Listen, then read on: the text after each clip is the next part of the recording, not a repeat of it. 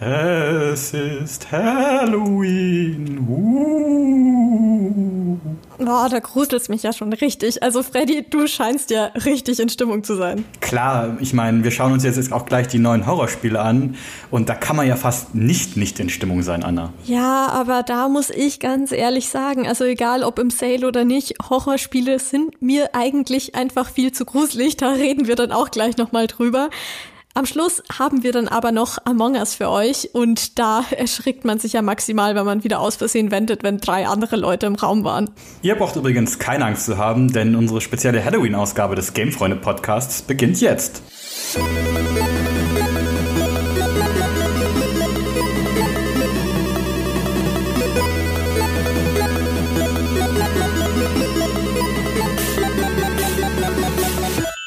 Ich habe mich ja gerade ein bisschen in Among Us geflüchtet. Das ist ja jetzt echt kein klassisches Horrorgame, auch wenn einem da zugegebenermaßen ganz schön die Pumpe gehen kann. Gerade befinden wir uns ja eben in der Zeit des Jahres, in der natürlich die meisten Horrorspiele rauskommen. Und vor allem, wenn ihr in nächster Zeit, wenn, ja, wie man sagt, eben jetzt der Lockdown Light kommt, mit euren Freunden spielen wollt, gibt es zum Beispiel Phasmophobia von Kinetic Games. Hier könnt ihr mit bis zu vier Leuten Geisterjäger werden, also so ein bisschen Ghostbuster-mäßig und an verschiedenen Orten Beweise für paranormale Aktivitäten suchen. Der ein oder andere gruselt sich da sicherlich. Aber ich muss schon sagen, bei mir kommt erst richtig Horrorstimmung auf, wenn ich allein in einem Zimmer sitze, Kopfhörer auf habe und das Licht ausmache. Amnesia Rebirth ist ein reiner Einzelspielertitel und passt da, denke ich, am besten rein, vor allem, weil es auch erst gerade letzte Woche rausgekommen ist. Also wer sich im Schema Outlast gruseln möchte, dem würde ich das neue Amnesia empfehlen. Kostet halt 25 Euro auf Steam oder 30 Euro im PlayStation Store ja, 30 Euro einfach mal so rausballern ist äh, nicht für, für jeden so die Wahl. Also wenn ihr jetzt sagt, hey, ich bin armer Student oder arme Studentin und ich habe einfach kein Geld für solche Spiele, kostenlosen Horror gibt's auch im Epic Game Store, den kann man sich ja verlassen. Genau, da gibt's nämlich gerade mit Blair Witch an sich genau die gute Alternative zu äh, Amnesia. Das bezeichnet sich auch selber als Psycho-Horror-Spiel.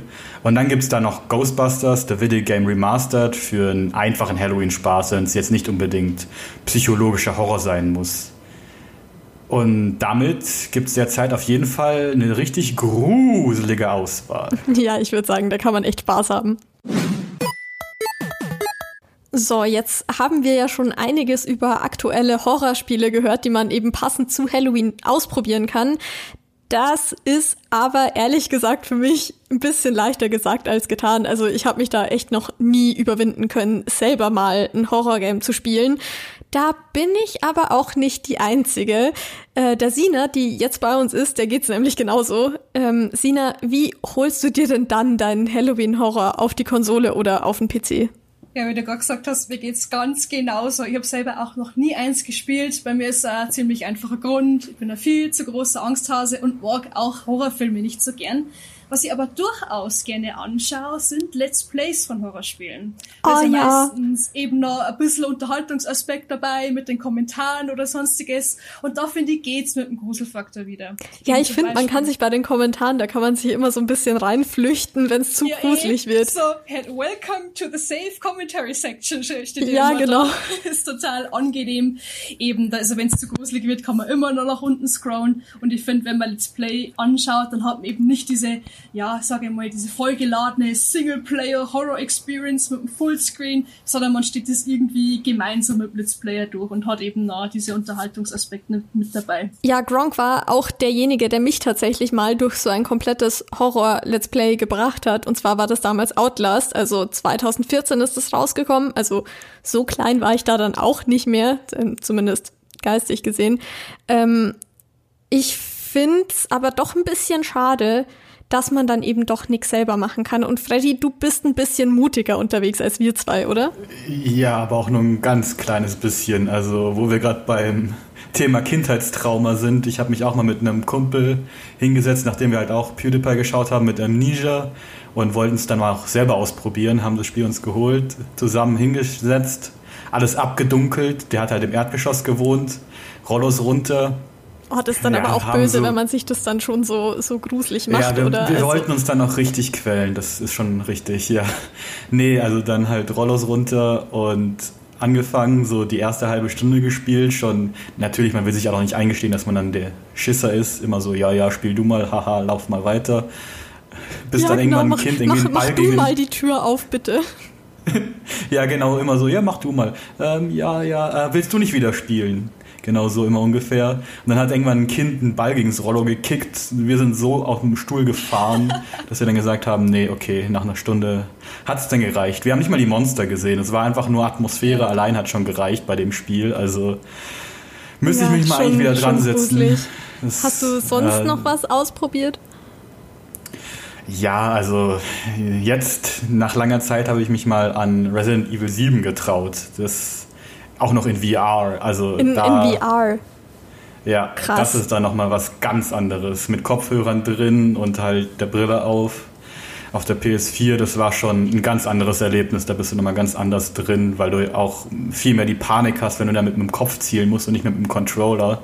Vor allem kannst Ja, du dir einfach nicht die Hände vor, vor die Augen halten. Also es geht halt nicht. Nee, nee, Das also ist kein Entkommen. da reicht wirklich nur Brille runterreißen und wegrennen. nee, aber da ist auch nochmal der, der andere Faktor, das kannst du nicht länger als eine Stunde spielen, weil dann wird der irgendwie langsam übel. Das ist immer noch Oh, so das ein kann ich mir Problem mit. VR. Aber funktioniert auch so ein bisschen bei dem Setting, wenn du da überall so eklige Sachen rumfliegen siehst und so, ist die Übelkeit vielleicht fast äh, Teil des der Experience. Ja, Resident Evil ist wahrscheinlich auch der Grund, warum ich mich nie wirklich selbst an ein Horrorgame getraut habe, weil sich das meine großen Brüder damals geholt haben. Also Resident Evil 4 äh, ist ja auch schon ein bisschen älter, war glaube ich PlayStation 2 noch. Ähm, und die Ja. haben mir, die haben mir damals äh, so richtig schön die Spieleverpackung so ins Bett gelegt. Und wie, wie alt war ich da? Also da war ich noch nicht in der Schule. Ähm, und das hat mich, glaube ich, so geprägt, dass Horror einfach kein Genre für mich ist. Gleich von Anfang an verdorben. Schade eigentlich. Ich war 2015 war ich kurz davor, dass ich mir Until Dawn hole. Weil das war damals ja, ich, mein, ich bin ja anerkannte Let's Play-Suchti und es wurde auch so viel gespielt und das hat mir auch ein bisschen in den Bann gezogen, weil es eben mal eine andere Art von Horrorspiel war, weil es geht ja eher in die Richtung, dass es eben ein interaktiver Horrorfilm ist, also so eher in die Teenie-Slasher-Richtung geht. Und da gibt's ja immer wieder Entscheidungsmöglichkeiten, die man treffen kann. Man ist eben in der Third Person, nicht in der First Person. Also es ist auch wieder ein bisschen distanzieren. Und das war eigentlich schon was, was mich sehr interessiert hätte. Dann habe ich es mir aber selber leider ruiniert, weil ich eben zu viele Let's Plays geschaut habe und mich von leider zu vielen Enden schon spoilern lassen. Also ich habe mich schon sehr stark gespoilert lassen, leider. Und da hat's irgendwie dann ein bisschen an Reiz verloren. Aber da war ich wirklich kurz davor, dass ich selber ein Horrorspiel spiele. Aber so Until Dawn finde ich eigentlich einen guten Einstieg auch so für Horrorspiele. Also das habe ich dann auch mal mit meinem Bruder und ein paar Kumpels noch. Saßen wir dann auch zusammen davor und das ist eigentlich fast so, wie man sich einen Horrorfilm anschaut, nur dass man dann die blöden Entscheidungen selber treffen kann. Eben. Das Ja, fand ich eigentlich genau. immer ganz lustig. Eher als jetzt wirklich gruselig, aber es ist, finde ich, auch eine ganz nette Erfahrung dann. Jetzt haben wir aber ganz viel über dieses Horror-Game Backseat Gaming auch geredet. Jetzt gibt's aber natürlich auch viele Spiele, die so multiplayer-mäßig unterwegs sind. Habt ihr da irgendwelche Erfahrungen?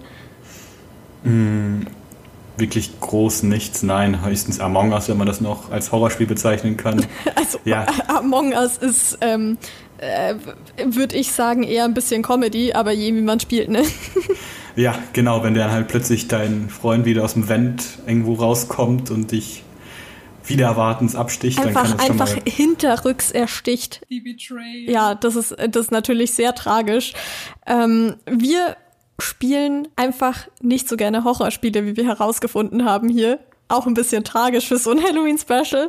Vielleicht wagen wir uns aber beim nächsten Mal, beim nächsten Sale vielleicht doch an ein paar Titel dran. Würde mich freuen. Ähm, danke dir, Sina. Wir spielen jetzt einfach mal weiter fleißig Among Us. Das ist ja auch manchmal ein bisschen gruselig. Ja, genau. Also für, für unsere armen, zarten Gemüter ist das ganz okay. Jetzt haben wir schon so viel drüber geredet, dann kommen wir jetzt auch endlich zu einem unserer derzeitigen Lieblingsspiele. Among Us. Was könnte es denn sonst sein? Ich weiß nicht, wie es bei dir ist, Anna, aber ich stehe irgendwie jede Runde unter Generalverdacht und werde immer als erstes rausgevotet. Oh, du Arme. Ja, egal ob ich Imposter bin oder nicht, also irgendwie bin ich verdächtig generell. Ja, ich muss tatsächlich sagen, ich, ich bin gefühlt jede Runde Imposter. Ähm, stell mich da aber offensichtlich vielleicht ein bisschen besser an als du. Keiner Sass ist jetzt aber auf jeden Fall Gamefreunde-Reporter Lorenz Peiter. Der nimmt euch mit auf eine Runde als Imposter.